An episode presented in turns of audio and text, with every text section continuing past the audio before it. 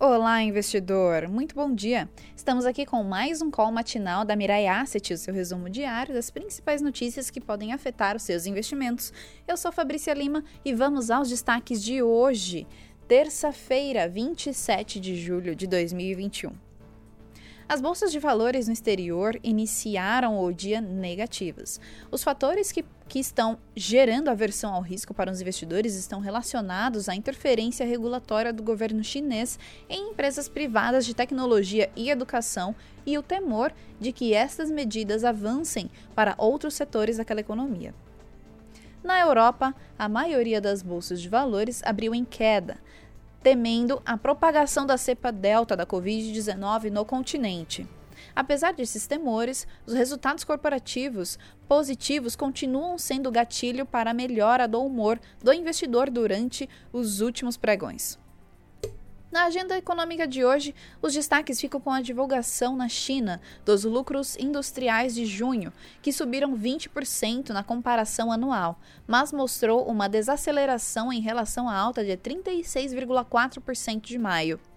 Na Coreia do Sul, o PIB do segundo TRI subiu 0,70% na margem, abaixo do previsto, que era de 0,90%, e 5,9% no ano. Ainda hoje teremos como destaque nos Estados Unidos as encomendas de bens duráveis de junho, preços residenciais de maio, confiança do consumidor e leilão de títulos do Tesouro Nacional de três anos.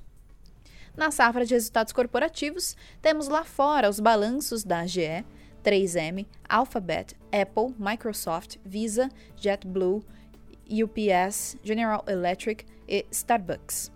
Por aqui serão divulgados os balanços da Açaí, Carrefour, CSN e Telefônica após o fechamento do mercado. Vamos agora aos principais índices. Na Ásia, as bolsas de valores fecharam fracas, com o Nikkei em mais 0,49% e Xangai em menos 2,49%. Na Europa, as bolsas abriram em queda, com Londres em menos 0,30%, Alemanha em menos 0,31% e França em menos 0,13%.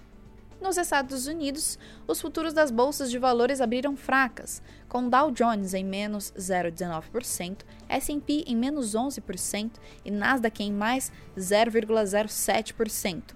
O Bovespa Futuro abriu em menos 0,32% a 125.778 pontos. O dólar abriu em mais 0,21% a R$ 5,19. Petróleo WTI em mais 0,22% a 71,69 dólares o barril. Minério de ferro, Porto de Qingdao, em menos 0,08% a 202,57 dólares a tonelada. O Ibovespa ontem fechou em mais 0,76% a 126.003 pontos. Dólar em menos 0,70%, fechando ontem em R$ 5,17. Nasdaq em mais 0,025%. S&P 500 em mais 0,24%.